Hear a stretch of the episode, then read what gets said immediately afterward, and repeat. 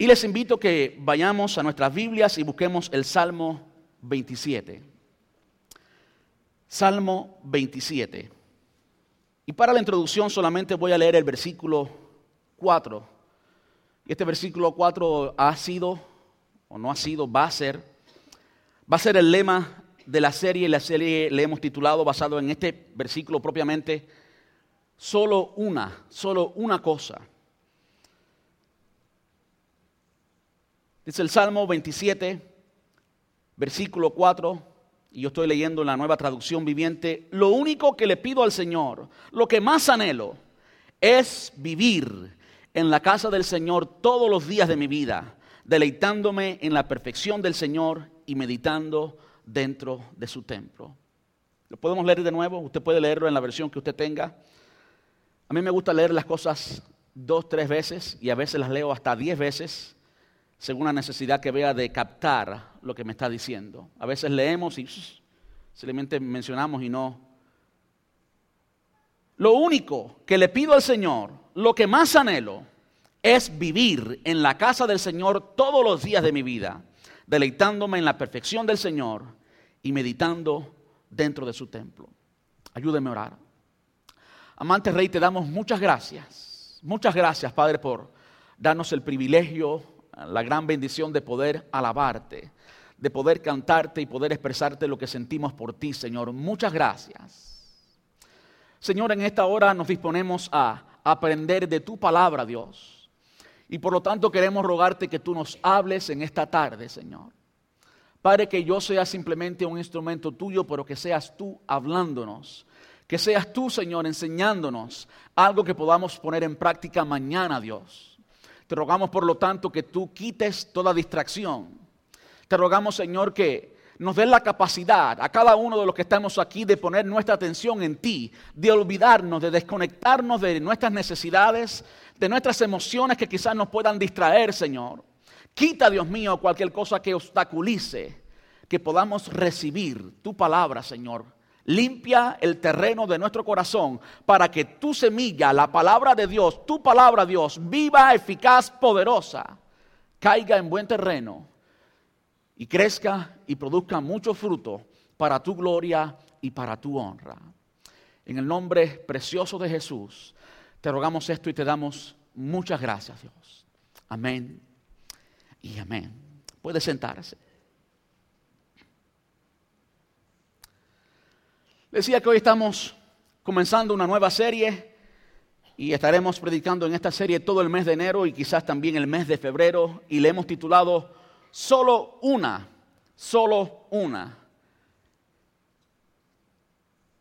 Y para comenzar a hablarles en esta tarde, evidentemente el apóstol, el apóstol, evidentemente David, eso que hermanos que ya se están riendo, ¿qué tenía que ver el apóstol con el salmo? Eh? Evidentemente David, en este versículo al menos, nos dice que su prioridad, y cuando hablamos de prioridad, nos recuerda lo que muchos de nosotros estamos haciendo en el mes de enero, que estamos haciendo en el presente. Quizás usted ya tenga una lista de prioridades, quizás ya usted tenga una lista de determinaciones, de resoluciones para el nuevo año. Es algo que acostumbramos a hacer, yo también las hago, es algo necesario que miremos atrás, analicemos lo que hemos vivido hasta el presente y hagamos algo diferente de lo que hemos hecho hasta ahora para que entonces el producto sea diferente y eso que hagamos cambie nuestra vida y produzca algo mejor, produzca algo eh, diferente, algo mejor de lo que ha producido lo que hacíamos el año pasado. Y estas resoluciones son muy comunes en el mes de enero, son muy comunes cuando iniciamos una etapa de nuestra vida. David, el salmista, David, el rey de Israel, segundo rey de Israel, alguien que conocía a Dios, alguien que tenía un estado social, por supuesto, alto, alto era el rey de Israel, alguien que tenía bienes, que tenía buena economía, que tenía básicamente la palabra declara todo lo que sus ojos desearon, él lo tuvo. Alguien que definitivamente tuvo éxito a pesar de sus faltas, a pesar de muchas cosas que conocemos en la historia de su vida. Alguien que tuvo éxito. Pero yo hoy con certeza, conociendo el testimonio de la vida de David y conociendo y hablando de lo que vamos a ver hoy en este salmo, entiendo que David tenía algo, una cosa, solo una, que le hacía exitoso en todas las áreas de su vida. David tenía algo que le separaba. David tenía algo que era lo primero para él y él lo declara claramente en este pasaje en el versículo 4. Solamente una cosa le he pedido al Señor, solamente una buscaré. Esto es lo más importante. Como él dice, que esté yo en la casa de Jehová todos los días de mi vida. Así lo dice la versión Reina Valera del 1960, que esté yo en la casa de Jehová todos los días de mi vida para contemplar la hermosura de Jehová y para inquirir en su templo.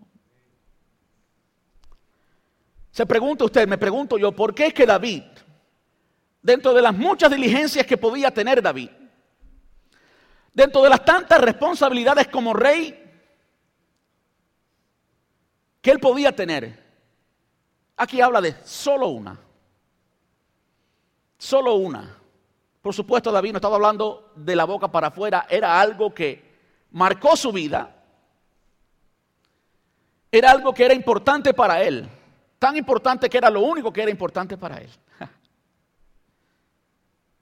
Estar en la casa de Jehová todos los días de su vida. Y nos dice, ¿para qué? Para contemplar la hermosura de Jehová y para inquirir en su templo. Es un patrón bíblico también. Es un patrón bíblico que el Señor nos enseña. En cierta ocasión cuando llevaron al niño Jesús para ser empadronado, sabemos lo que sucedió. El niño se quedó en el templo y sus padres estaban regresando y después de mucho tiempo se dieron cuenta que el niño Jesús no estaba allí y regresan a buscarlo y cuando llegan aquí a Jerusalén, al templo y encuentran al niño, la madre le dice, ¿por qué hiciste esto? Las palabras de Jesús fueron las siguientes, en la casa de mi padre me es necesario, me es necesario. Saben, hay muchas cosas que son lujos, hay muchas cosas que pueden tomar un tercer, cuarto, quinto, séptimo lugar Quizás eso no es lo más necesario y por eso toman un lugar secundario o no lo más importante. Cuando él dice necesario, nos está diciendo que esto era primero para él. De modo que hay un patrón bíblico. El Señor Dios demanda ser simplemente el primero. Y si Él no es el primero, pues entonces las cosas, las cosas no marchan bien. Dentro de los mandamientos hay uno que en las palabras mismas del Señor Jesús es el gran mandamiento, es lo más importante. ¿Cuál es ese mandamiento? Amarás al Señor tu Dios con todo tu corazón, con toda tu alma, con todo tu entendimiento. Si es con todo y todo significa todo, entonces no queda nada para otras cosas, ¿verdad? Amén. Amarás al Señor tu Dios con todo, tu mente, tu conocimiento, tu inteligencia, tu alma, tus emociones, tu voluntad, todo tu corazón, con todo. Y de nuevo, cuando dice con todo, no queda nada para segundo. Cuando tenemos un enfoque en nuestra vida, entonces no es difícil tener ese enfoque, no es difícil alcanzar esa meta cuando es solamente una. Ahora, cuando usted tiene muchos enfoques, cuando usted está haciendo muchas cosas, lo más posible es que usted termine haciendo por lo menos algunas de esas cosas las hace mal. En un caribeño eh, muy callejero se dice, el que mucho abarca, poco aprieta. Y créanme, es una de las cosas que he tenido que aprender. Por mi naturaleza, quien soy naturalmente, pues yo creo que lo puedo hacer todo. Soy hijo de Sara Martínez y Sara Martínez se cree que ella es la super abuela, la super mamá, la super cocinera, la super de todo. Y por supuesto, cuando actúo naturalmente, mi instinto natural y termino haciendo 100 cosas a la vez, hay una, hay dos, hay tres, hay muchas que puedo terminar haciendo mal. Porque es, es importante que nos enfocamos, nos enfoquemos, perdón, en una. Y esto también lo vemos en la palabra de Dios en cuanto a la gran comisión. La gran comisión es una, es la gran comisión. No hay dos gran comisiones, hay solamente una. ¿Y cuál es? Ir y hacer discípulos. Y hemos hablado suficiente de eso aquí, por eso no quiero abundar más en eso, pero hay una. Se pregunta usted por qué fue una. Porque el Señor, cuando nos dio la gran comisión, no mencionó más de una. Sabemos que las tareas de la iglesia son más que una. Sin embargo, cuando Él nos comunicó, le comunicó a los discípulos, a los apóstoles, la gran comisión fue solamente una. ¿Por qué? Para no dar oportunidad de distracción, para que podamos enfocarnos, para que no haya opciones de mirar a otro lugar. Y hablando de esta unidad, que es solamente una, yo he usado algo que la, generación más joven, por decirlo así, o la generación que nació acá, punto número uno de mi sermón es Simon Says. Y tuve que decirlo en inglés porque nosotros que crecimos en otros países y no conocemos eh, la cultura americana, quizás no conocemos esto. Y si lo traduzco, usted va a decir, ¿qué está hablando el pastor? Está hablando en chino. Porque usted no va a entender. Simón dice, ¿qué significa eso? Quiero explicarle brevemente qué significa o de dónde viene Simon Says. Simon, o Simon Says, es un juego que usan los, la, comunidad, la, comunidad la, la generación más joven, los jóvenes en Estados Unidos, los niños, en que uno toma el papel de Simón, Simon. Y el juego consiste en que Simon, esa persona que toma el papel de Simón, le da una orden a un grupo de muchachos. Y la cuestión del asunto es que él tiene que decir Simon says y entonces da la orden. Si él no dice Simon says y da una orden, entonces aquel niño o aquel participante del juego que hace lo que dice, pues pierde. Porque la persona no dijo Simon says. Solamente se dice o se hace lo que dice Simón. Por ejemplo, si la persona dice, Simón dice, brinca. Están todo el mundo brincando párate. El que se pare perdió, porque la persona no dice, Simon says.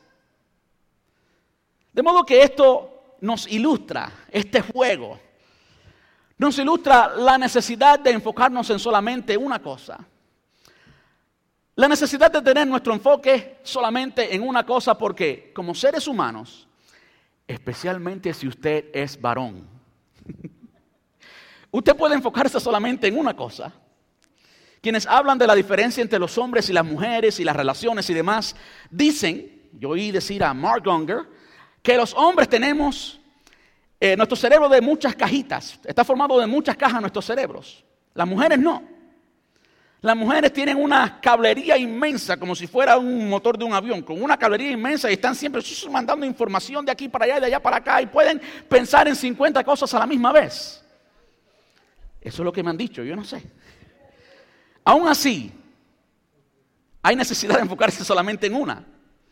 Y lo cierto es que los hombres, por el otro lado, se nos ha dicho que podemos pensar solamente en una cosa. Es por eso que si usted le dice a su esposo su esposa, a un hombre, mientras está haciendo algo, haz aquello, es como que está jugando el juego de Simón y él es obediente. Simón, su caja está diciendo, usted va a ver televisión. Y ahí está la esposa, el hijo, la, hija, la prima, el tío diciéndole, eh, haz esto, haz aquello. Pero él está en la única caja que puede estar en un tiempo determinado haciendo solamente una cosa. No puede hacer más de eso. Quizás el samista se estaba expresando desde su posición de hombre al fin. Pero vemos que es mucho más que eso, es una determinación. Es una determinación. Hay muchas cosas que pueden tomar nuestra atención, hay muchas cosas que están compitiendo por tu atención y mi atención. Hay muchas cosas que se quieren convertir en el Dios de nuestra vida, que quieren tomar el primer lugar, que quieren gobernar tu vida.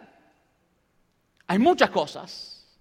Dios quiere gobernar tu vida, Dios quiere bendecir tu vida, Dios está buscando a alguien que le obedezca, Dios está buscando a alguien que pueda tener una relación con Él. Y desde el inicio de la relación de Dios con el hombre, Dios siempre está buscando.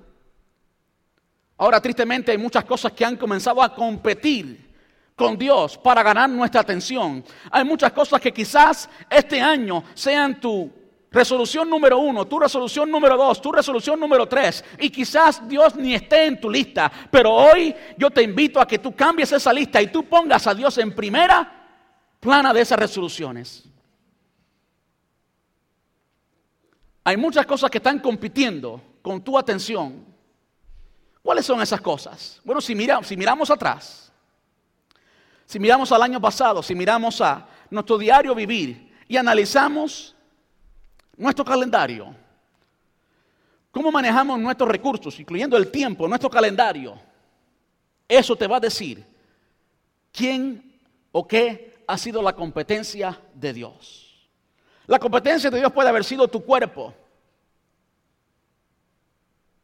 Yo sé que es necesario la salud y que atendamos el cuerpo, es importante, es necesario. Yo tengo que hacerlo.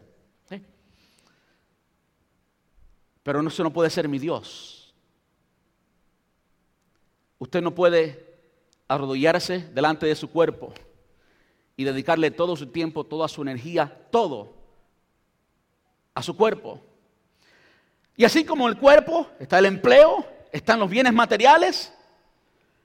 De modo que hay muchas cosas. Si usted quiere encontrar cuál ha sido eso que ha gobernado tu caminar, que ha gobernado tu vida, que se ha convertido en lo primero, pues analice su calendario el año pasado. Y además del calendario, analice también su chequera. Siéntese, le invito a que haga esto. Le invito a que haga esto, honestamente. Siéntese si tiene online banking, si puede hacer eh, transacciones bancarias en la internet y comience a analizar su cuenta bancaria a dónde se ha ido su dinero. Y usted va a encontrar los valores que han gobernado su vida en el año pasado o en el tiempo que usted esté analizando. Valoramos lo que hacemos y hacemos lo que valoramos. Hacemos lo que es más importante para nosotros, lo que está en primer lugar en segundo lugar. De hecho, hablando de prioridades, ¿cuántos de ustedes han hecho una lista así y solamente llegan al número tres? De modo que si Dios está por acá abajo en el número 25, lo más posible es que usted nunca llegue a prestarle atención a Dios. Dios demanda, Dios quiere, es importante que Él sea lo primero. Amén. Que Él sea lo primero. Quiero que lo veamos eh, claramente en las palabras mismas del Señor Jesús. Señor Jesús en Mateo capítulo 6 es parte de lo que se llama el Sermón del Monte, el primer sermón que dio el Señor. Mateo capítulo 6, versículos del 19 en adelante. Estaremos leyendo allí en diferentes porciones. Si mi teléfono funciona rápido, lo encuentro rápido y si no, pues seremos pacientes. Mateo capítulo 6, versículos del 19 al 21 y después desde el 24 al 34. De nuevo el Señor Jesús está hablando su primer sermón, su primer prédica Dice el versículo 19, Mateo capítulo 6, no acumulen ustedes tesoros en la tierra donde la porilla y el óxido corroen y donde los ladrones minan y hurtan. Por el contrario, acumulen tesoros en el cielo donde ni la porilla ni el óxido corroen y donde los ladrones no minan ni hurtan. Pues donde esté tu tesoro, allí estará también tu corazón. Y saben, América, hablando generalmente, se desobedece este mandato del Señor. Y por eso las consecuencias son desastrosas. No hay vida plena, no hay vida en abundancia cuando desobedecemos al Señor. ¿Usted escuchó bien? Cuando usted y yo ponemos a Dios primero y no dejamos que el dinero gobierne toda nuestra vida, entonces usted puede esperar la bendición de Dios, usted puede esperar vida, pero usted no puede desobedecer al Dios de la palabra y al mismo tiempo esperar que ese Dios que dijo eso le bendiga.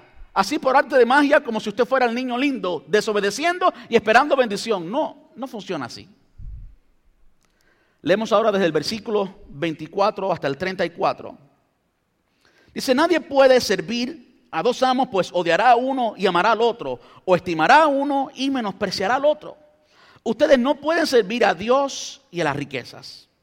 Más claro, ni el agua, no hay necesidad de debatir mucho. Por lo tanto, esta es la conclusión a la que llega el Señor y me encanta lo que dice aquí.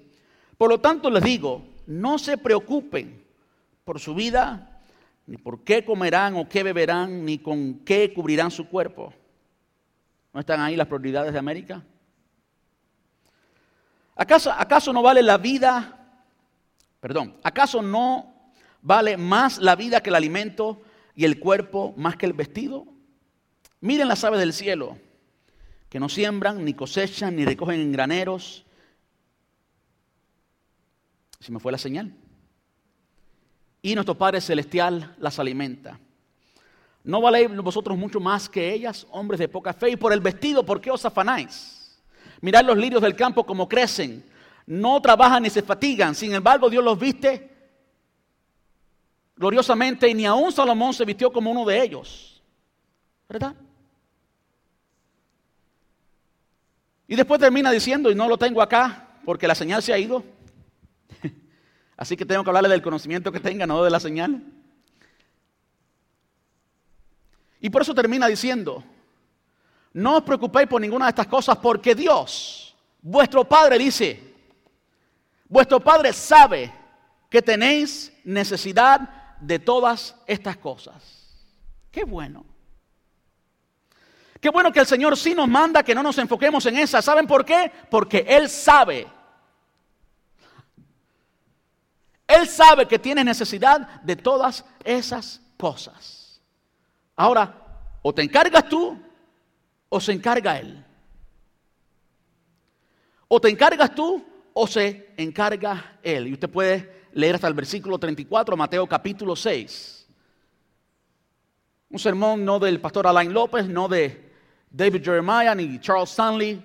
Un sermón de Jesús. La verdad pura, clara, directa, concisa.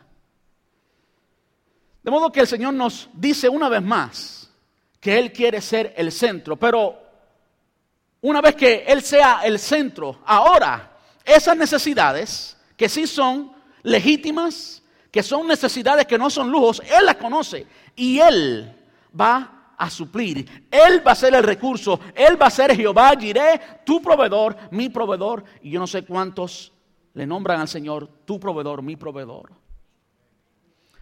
Una cosa es depender en tu capacidad, en tu conocimiento, en tu empleo, en tu título. Y otra cosa diferente es depender del Señor. ¿Cuándo, Cuando dependemos del Señor, entonces podemos contar con la ayuda del Señor. Una vez que le hacemos número uno, entonces podemos venir a Él y decir, Señor, ahora te necesito. De modo que nuestro enfoque debe ser primeramente el Señor. Ah, yo quiero pedirle, antes de pasar apuradamente al punto número dos o a lo próximo que viene en el sermón,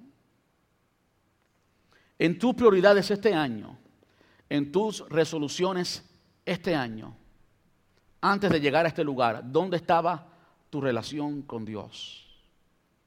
¿Dónde estaba Dios en tus prioridades en este año. Quizás no estaban ni escritas en un papel, quizás no estaban en tu mente, quizás eras tú primero por esto, por aquello, por aquello.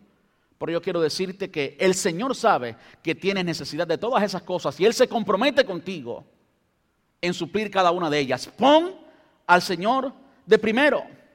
Copia conmigo lo que hacía el samista. Solamente una cosa he pedido al Señor y esa buscaré. Solamente una.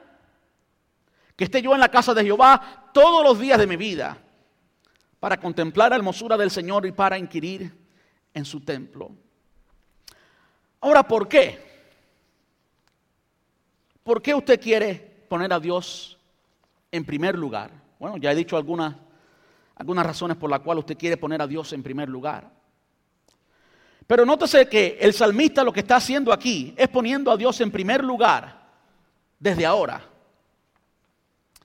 Es decir, él está analizando su vida y cuando mira el cuadro completo de su vida, Hay una razón, el contexto del capítulo 27 de Salmos nos dice la razón por la cual Él pone a Dios en primer lugar.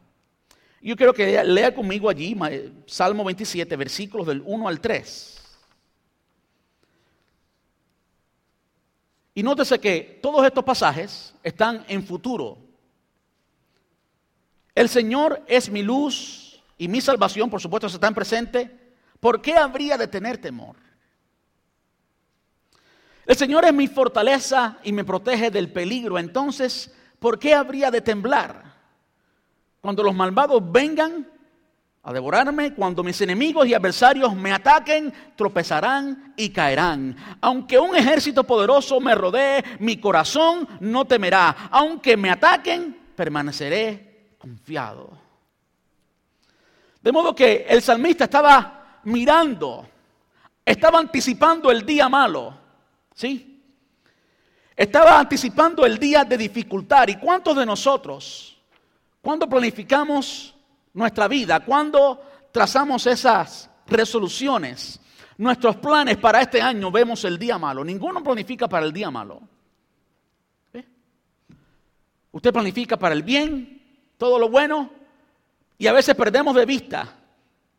A veces inconscientemente ignoramos que viene un día que puede ser un día difícil, que puede ser un día malo.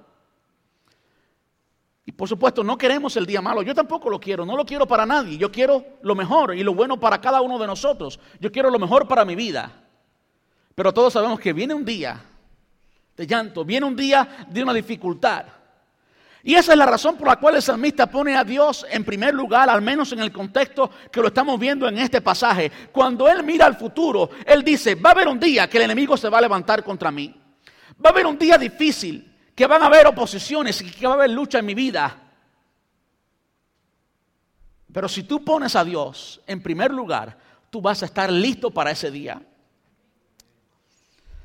Hay quienes predican que la vida cristiana es una vida de camino de color de rosa y que cuando eres el hijo del rey, eres sacerdote, eres nación santa, y sí lo somos, pero eso no significa en ninguna manera que no van a haber días difíciles.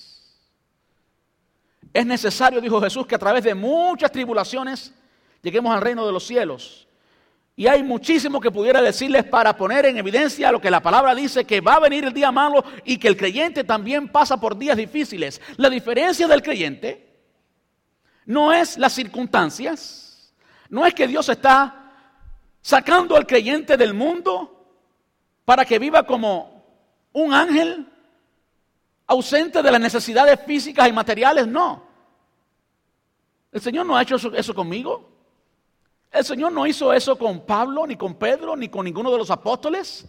El Señor no hizo eso con Jesús. El Señor no hizo eso con ninguno de sus hijos y no lo hará hoy. Más bien, Él nos envía en ese mundo para que en ese mundo demos luz, para que en ese mundo reflejemos la luz del Señor, para que contaminemos ese mundo con la gloria de Dios. Usted no está esperando que toda su vida sea absoluta felicidad porque usted es cristiano. Usted puede sí ser absolutamente feliz todos los días de su vida, pero solamente por una razón y es por lo que el salmista declara, porque él está cerca del Señor. Su resolución es una, vivir en la casa del Señor.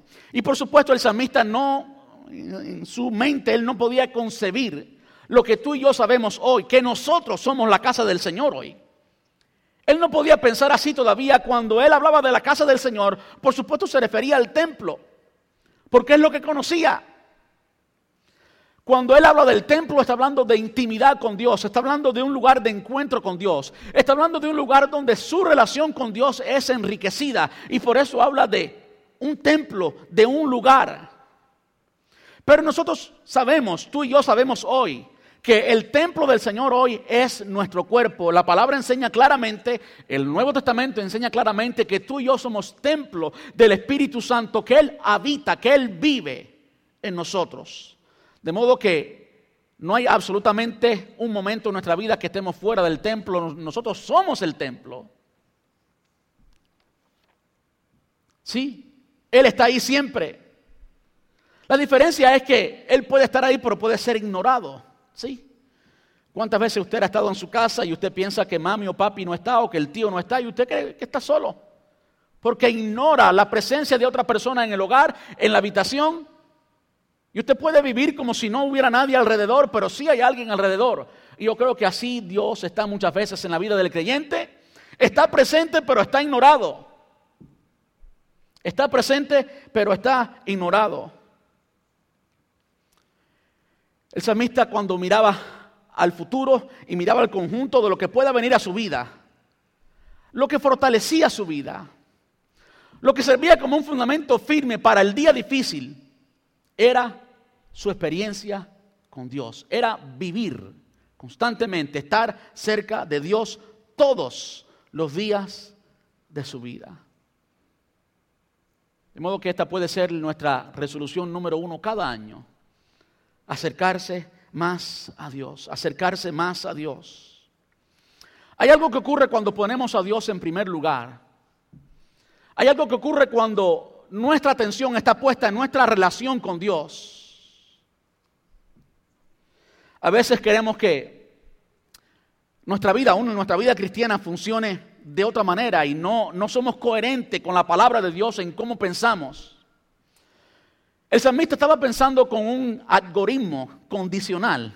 En la programación de las computadoras hay diferentes algoritmos. Hay un algoritmo que es condicional, donde hay ciertas condiciones, sí o no. Si es sí, pues entonces vamos al paso 2. Pero si es no, no puede ir al paso número 2. Y a veces nosotros trazamos nuestra vida y queremos trazar planes y llegar hasta la meta, llegar hasta la cima, llegar a tener una familia estable, llegar a tener salud emocional, salud espiritual, salud de todo tipo y queremos que eso suceda por arte de magia. Y por supuesto sabemos que no es así. A veces somos irracionales cuando planificamos nuestro futuro. El salmista sabía que iba a venir el día malo, pero que en su algoritmo condicional primero estaba Dios. Si está Dios, entonces la próxima cuestión que pueda venir a su vida, que venga. Él tiene un fundamento firme para vencerlo. Lo que le daba firmeza a David era su relación con Dios, constante. Su relación con Dios no de un minuto, no del día solamente o de la hora que está en el templo. Y es por eso que él dice que él quería estar todos los días de su vida en el templo. Lo que está diciendo es que él quería una relación con Dios constante, que él quería que su vida fuera enriquecida siempre por el Señor. Yo quiero decirle cuando Dios es lo primero en nuestra vida. Cuando nuestra relación con Dios está bien, el algoritmo condicional de Dios funciona y todo lo que venga a nuestra vida, lo próximo, lo próximo, lo próximo, lo próximo, va a ser sí y amén. Así lo dice la palabra. Sí y amén. ¿Por qué? Porque Dios está primero. Porque Dios está primero. Porque Dios está primero. A veces queremos cambiar las leyes de Dios y queremos ponerlo en segundo, en tercero, en cuarto y en quinto. Y comenzamos y todo nos marcha bien. Pero cuando pasa el tiempo, la ley de Dios se va a cumplir. Y por un tiempo tú creías que todo era viento en popa y todo está bueno. Pero hay un momento en que la palabra de Dios te va a alcanzar y Dios te va a decir, no, tienes que regresar atrás y comenzar de nuevo. Tienes que regresar al primer lugar. ¿Por qué? Porque Dios está primero. ¿Y por qué Dios está primero? Porque Él te puso primero. Dios no es injusto en pedirnos que lo busquemos. Porque Él nos buscó primero, Él nos está buscando. Dios nos está buscando constantemente, Él quiere una relación contigo constantemente. No hay tal cosa como querer buscar a Dios y que Él no esté disponible. Si usted quiere buscar a Dios, Él siempre está disponible. En las palabras de Jesús, el que a mí viene, no le echo fuera. El que a mí viene no le echo fuera. Un corazón contrito y humillado, decía el salmista, no despreciará el Señor. El Señor siempre está dispuesto a recibirte.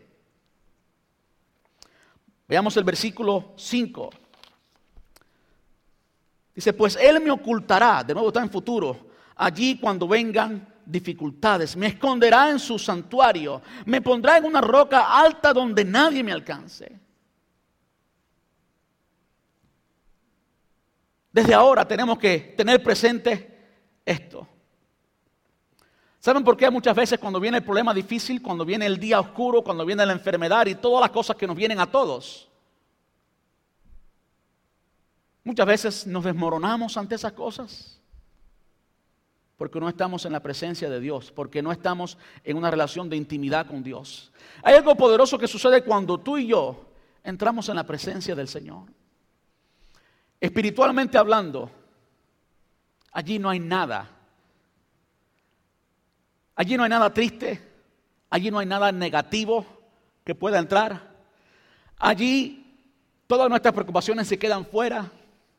Allí Él está sentado en su trono. Cuando tú y yo le dedicamos tiempo al Señor, es medicinal para todas las áreas de nuestra vida. Usted puede pensar que usted no tiene tiempo para el Señor, pero todos tenemos tiempo para el Señor. Todos tenemos tiempo para el Señor, todos tenemos 24 horas. Todos. Si usted comienza a dedicarle tiempo a Dios, tiempo para tu relación con Dios, usted se va a dar cuenta que las otras áreas de su vida van a comenzar a tomar su lugar. Van a comenzar a alinearse con la autoridad divina. ¿De dónde usted va a sacar las fuerzas para enfrentar el día difícil si no vive una relación estrecha con el Señor? El salmista sabía que solamente de Él podía recibir fuerzas y por eso dice, pues Él me ocultará. Allí cuando vengan dificultades me esconderá en su santuario, me pondrá en una roca alta donde nadie me alcanzará. Él sabía que el día malo venía y por lo tanto esa era la razón para poner a Dios en primer lugar. Y nos dice también cómo. ¿Cómo es que buscamos a Dios? Vamos al versículo 4, el versículo clave de la serie y de este sermón. ¿Cómo es que dice? Primero poniéndolo como lo único, la única alternativa, lo primero, lo que más anhelo. Si usted no lo anhela, si usted no lo pone por encima, es muy posible que termine en segundo lugar. Usted tiene que ponerlo en primero. Es una cuestión de la voluntad. Escúcheme bien. Aquí el salmista está hablando en futuro lo cual significa que nos está diciendo la voluntad de su corazón, su determinación. Él está determinado desde ahora a ponerlo en primer lugar. Y nos dice cómo vivir, nos habla de permanencia, vivir en su presencia. Después nos dice deleitándome, deleitándome en la magnificencia del Señor y meditando. De modo que viviendo una relación constante. Usted sabe cuando usted tiene vida en una relación. Usted ha estado en alguna relación completa muerte muerta. Usted puede estar en relación con alguien. Usted puede estar en relación con su pareja, con su hijo, con su hija y ser una relación muerta, ser una relación donde no hay vida, donde no hay intercambio, donde simplemente lo que hay son, you know, somos, esposos o somos familia, pero no hay relación, no hay vida en esa relación. Y cuando no hay vida en esa relación, pues usted no puede beneficiarse de los beneficios de esa relación. Dios quiere que en tu relación con Dios haya vida, que usted viva en la presencia de Dios, deleitándose deleitándose en la presencia del Señor. Ahora, si yo pregunto, ¿para cuántos de nosotros? Pregúntese, por favor. Orar, dedicarle tiempo al Señor, ha sido un deleite en cualquier momento de nuestra vida pasada. ¿Para cuántos de nosotros estar en la presencia de Dios ha sido un deleite? Muchas personas jamás, muchos creyentes, jamás han tenido esta experiencia. Muchas personas que me están escuchando hoy me escucharán después, que escucharán este sermón, jamás, aún después de ser creyentes, han sabido lo que es deleitarse, disfrutar la presencia del Señor. Y claro, como usted quizás nunca lo ha disfrutado, pues es por eso que usted no vive una vida de oración constante, es por eso que su relación con Dios está debilitada. Es por eso que su vida puede tener unas consecuencias negativas a pesar de, tu ser creyente. Pero cuando tú comienzas a entrar en la presencia del Señor, cuando tú estás cerca de Dios, cuando tú ves a Dios cara a cara, allí no hay otra cosa que robe tu atención. Cuando estamos en la presencia del Señor, toda la preocupación tiene que irse. Cuando estamos en la presencia del Señor, cuando de verdad le hacemos Él lo primero en, nuestra, en nuestras vidas y buscamos su intimidad, allí todo tiene solución. Todas, escúcheme bien, todas tus necesidades tienen solución en la presencia del Señor. Todas tus necesidades tienen solución en la presencia del Señor. Usted puede tener una relación excelente con su esposo, con su esposa, con su hijo, con su hija, y eso no va a detener los problemas de la vida. Los problemas de la vida siguen viniendo. Y sí ayuda a tener una buena relación con nuestro esposo y con nuestras hijas, pero eso no es la solución definitiva. Pero cuando usted tiene una buena relación con Dios, cuando usted entra en la presencia de Dios y usted puede deleitarse, ah, usted puede tener la cuenta bancaria en cero, las circunstancias que le rodean pueden ser negativas, pero usted sale de allí lleno de amor, lleno de gozo, lleno de paz, porque usted estuvo en la presencia del Señor. Usted sale de allí preparado para enfrentar el día malo. Usted sale de allí con nuevas fuerzas. Usted sale de allí preparado para la batalla. Usted sale de allí lleno de Dios. Y es por eso que está preparado para el día malo. Algo que decía el salmista, el versículo 4, que él hacía era meditar. Y esto no tiene nada que ver con el budismo, ¿no? Esto es cristianismo. Usted no tiene que hacer el mu ni sentarse con una posición específica, no, no se preocupe. Ni dejar su mente en blanco, ni ninguna de esas cosas que hay por ahí que no funcionan. Cuando tú llenas tu mente de la palabra de Dios, cuando tú le dedicas tiempo intencional a pensar en la grandeza de Dios, a la palabra de Dios, cuando tú dejas que tu mente no se inunde de lo que ves en la televisión, no se inunde de los problemas del trabajo, de los problemas con la esposa y con el hijo, no, no, no. Cuando tú meditas en la palabra de Dios y ella ocupa toda tu mente, ella ocupa todo tu disco duro, inevitablemente, inevitablemente, consecuentemente, todas las otras cosas van a tomar su lugar porque usted está meditando en la palabra del Señor. Ella gobierna. Ella es esa información que produce fruto, gobierna. Ese es el fruto. Y usted puede leer el Salmo 119 y ver cómo el salmista. Este era el pensamiento del salmista. El salmista vivía meditando en la presencia del Señor. ¿Usted cree que estaba meditando en los problemas que tenía como rey? ¿En los problemas que tenía emocionales? No, él ponía todo eso en la presencia del Señor. Y ahora meditaba en el Señor. De modo que nos habla cómo ¿Cómo es que buscamos a Dios? Ya vimos por qué. ¿Cómo? Viviendo en su presencia, deleitándonos en la presencia del Señor y meditando en su palabra. Hablando con Dios. Usted jamás podrá tener una buena relación con una persona con la cual usted no se comunica. Si usted no se comunica con su esposo, con su esposa, si no dedica tiempo a hablar, olvídese de relación. Usted no puede tener absolutamente ninguna relación, no importa en qué nivel, si no hay una buena comunicación. ¿Y cómo nos comunicamos con Dios? En la oración. En la oración es cuando le decimos a Dios, ¿verdad? Y le expresamos a Dios. ¿Y cómo Dios nos habla? Si yo pregunto a cuántos de nosotros el Señor nos ha hablado literalmente, verbalmente, audiblemente, muy pocos levantarán su mano. Pero Dios siempre nos habla con su palabra. A veces tú quieres oír la voz audible del Señor y el Señor te ha dicho que no porque ya te ha dado una palabra. Y si tú no meditas en su palabra, pues entonces ¿qué? ¿Qué estás esperando que te hable si ya yo te he hablado? E ignoras mi palabra. No meditas en mi palabra. ¿Para qué quieres que te hable? Ya yo te he hablado. Busca mi palabra.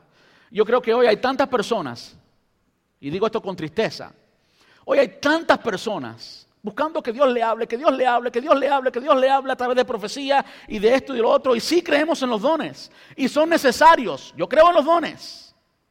Creo que Dios te puede hablar sí a través de, otra persona. Pero no hay algo que reemplace la palabra del Señor. ¿Quieres que tu vida esté sólida para el día difícil?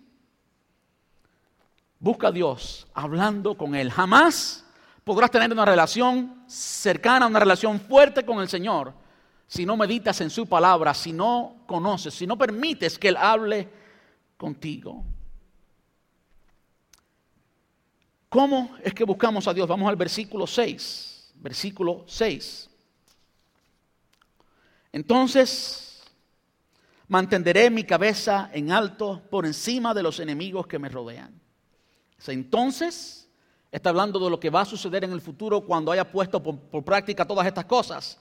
Cuando pongas a Dios en primer lugar, cuando lo busques, cuando lo encuentres. Entonces, entonces, el futuro, mantendré mi cabeza en alto por encima de mis enemigos que me rodean. Entonces vas a celebrar. Está hablando de una palabra de fe. Entonces voy a celebrar por encima de mis enemigos que me rodean. El versículo 7 al 13 nos habla de cómo también nos acercamos al Señor, cómo es que buscamos a Dios. Y nos habla de una actitud humilde y de dependencia. Vamos allí, versículo 7. Dice, escúchame cuando oro, oh Señor, ten misericordia de mí y respóndeme. Está humillando el Señor. Mi corazón ha dicho de ti, ven y conversa conmigo. Mi corazón responde, aquí vengo, Señor. Y estoy aquí, estoy hablando contigo, quiero. Está a la disposición de mi corazón. Versículo 9. No me des la espalda, no rechaces a tu siervo con enojo. Tú siempre has sido mi ayudador. Qué tremendo. Siempre has sido mi ayudador. Qué bueno poder decirle eso al Señor. Señor, es que siempre tú has sido quien me ayuda. Tú eres mi esperanza. Tú eres a quien yo socorro. No me dejes ahora, no me abandones, oh Dios de mi salvación.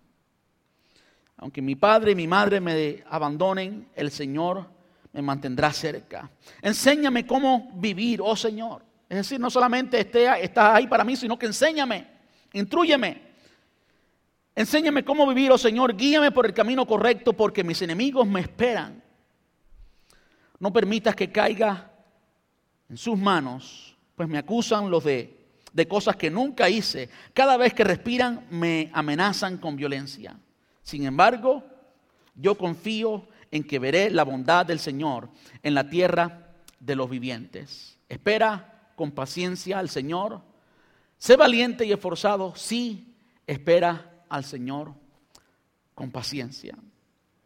está hablando de la disposición que tenía el salmista cuando buscaba de Dios. Él podía estar seguro que el Señor vendría a su socorro. Él no sabía cuándo, por eso habla de paciencia. A veces tenemos que aprender esa lección de ser paciente y esperar. Pero si algo podemos tener por seguro es que Él va a venir a nuestro socorro. Que Él, si nos hemos acercado a Él, si le hemos puesto en primer lugar, si le hemos buscado, si vivimos cerca de Él, si Él es nuestro deleite, si oímos su voz, si estamos meditando en su palabra, oh, con certeza, Él te va a socorrer. A veces toma tiempo. ¿Saben por qué toma tiempo a veces? Porque a veces nosotros somos cabeciduros, hablando en buen caribeño. Y como cabeciduros que somos, que yo he sido muchas veces, a veces es duro ablandar este coco. ¿Eh? O toma tiempo ablandar el coco. O toma tiempo que someta mi voluntad. Toma tiempo que ceda. Toma tiempo que me abra. Toma tiempo que me humille. De modo que el Señor a veces favorece él no causa, Él no, él no se alegra con tu prueba, no. Pero las pruebas no vienen del enemigo, vienen de Dios. Escúcheme bien. Las pruebas vienen de Dios. De modo que muchas veces cuando la prueba toma tiempo y se alarga, pues examínate porque a veces lo que sucede es que no hemos aprendido y el Señor está esperando que simplemente tú tengas esta voluntad de Él. Tú tengas la voluntad, la disposición que tenía el salmista, expresada aquí en los versículos del 7 al 13. Y cuando tú has aprendido la lección, entonces Dios responde. Dios no se complace en simplemente tenerte ahí Pero a veces es necesario que estés ahí para que cambies. ¿Ves? Lo que tenemos con Dios es una relación. Y a veces toma tiempo cambiarnos. A veces tenemos conceptos que no funcionan. Y es algo que yo he visto mucho tratando con las personas. Hay conceptos que simplemente no producen nada bueno.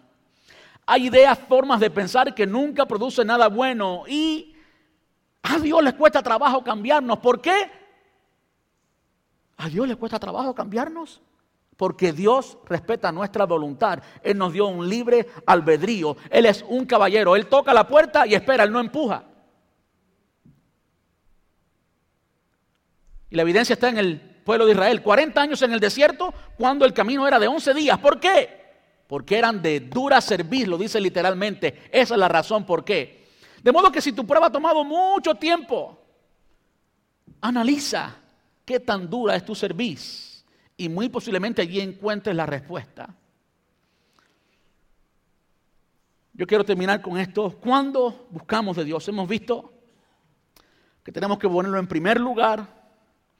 Hemos visto por qué buscamos de Dios. Hemos visto cómo. Y ahora quiero hablarles de cuándo buscar de Dios.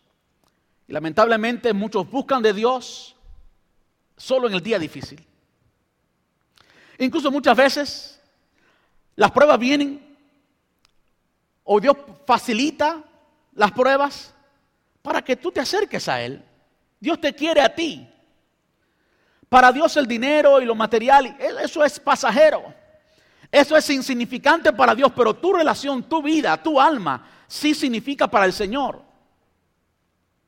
Sí significa para el Señor. Y si la única manera en que Dios tiene tu atención, tu tiempo, tus emociones, tu voluntad, tu corazón, tu afecto es cuando estás en prueba, pues no te sorprendas de que siempre estás en prueba, porque Dios quiere tu atención. Si tú solamente buscas a Dios en el día difícil, en el día malo, pues eso es lo que puedes esperar. Días difíciles y días malos, porque Dios lo que quiere es tu atención. Pero cuando tú haces como el salmista, desde ahora, antes que venga el día difícil, buscas de Dios lo pones en primer lugar, entonces vas a disfrutar y vas a estar sólido, vas a estar preparado para el día difícil. Si tu resolución número uno es el Señor, si los próximos días de tu vida, si el próximo mes de tu vida se caracteriza por vivir en la presencia de Dios, deleitarte, contemplando la hermosura del Señor y meditando en su palabra, el próximo día, el próximo mes, el próximo año va a ser un año en que tú vas a estar preparado, vas a estar sólido, vas a estar listo para el día difícil. Porque has buscado del Señor, porque le has puesto en primer lugar. Entonces, cuando llegue el día difícil, tú estás listo. Ese no es el tiempo de buscarlo, ya tú lo tienes, ya Él está cerca de ti, ya tú estás listo.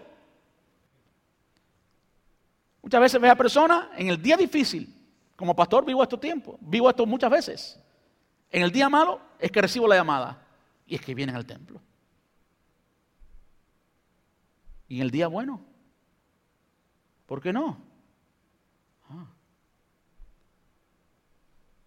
Pongamos a Dios como nuestra prioridad. Si en tu lista Él no estaba en primer, primera prioridad, por favor, analiza esa lista de prioridades y ponlo en primer lugar. Quizás tú debas hacer como el salmista y ponerlo a él como lo único. Una cosa, una, solo una. He demandado a Jehová, esta buscaré. Esto es lo que más anhelo, que esté yo en la casa del Señor todos los días de mi vida para contemplar la hermosura de Jehová y para inquirir en su templo, para meditar en Él, para que Él me hable. Si tú haces eso, eso va a marcar el resto de tus días. Eso quizás no cambie el escenario. Y sí, a veces Dios cambia el escenario y Él hace lo que Él quiere hacer porque Él es Dios. A veces Él pues sopla y ese soplo de Dios dan las velas de tu barca y tú vas viento en popa. Disfrútalo, qué bueno. Pero cuando el viento para de soplar y la tormenta se levanta, tú también tienes que estar de pie. Tú tienes que vencer esa tormenta. ¿Cómo la vences? la vences hoy. Los problemas del mañana tú los vences desde ahora. ¿Cómo? Echando un fundamento firme. Ese fundamento es Dios. Dios. Vamos a estar puestos en pie.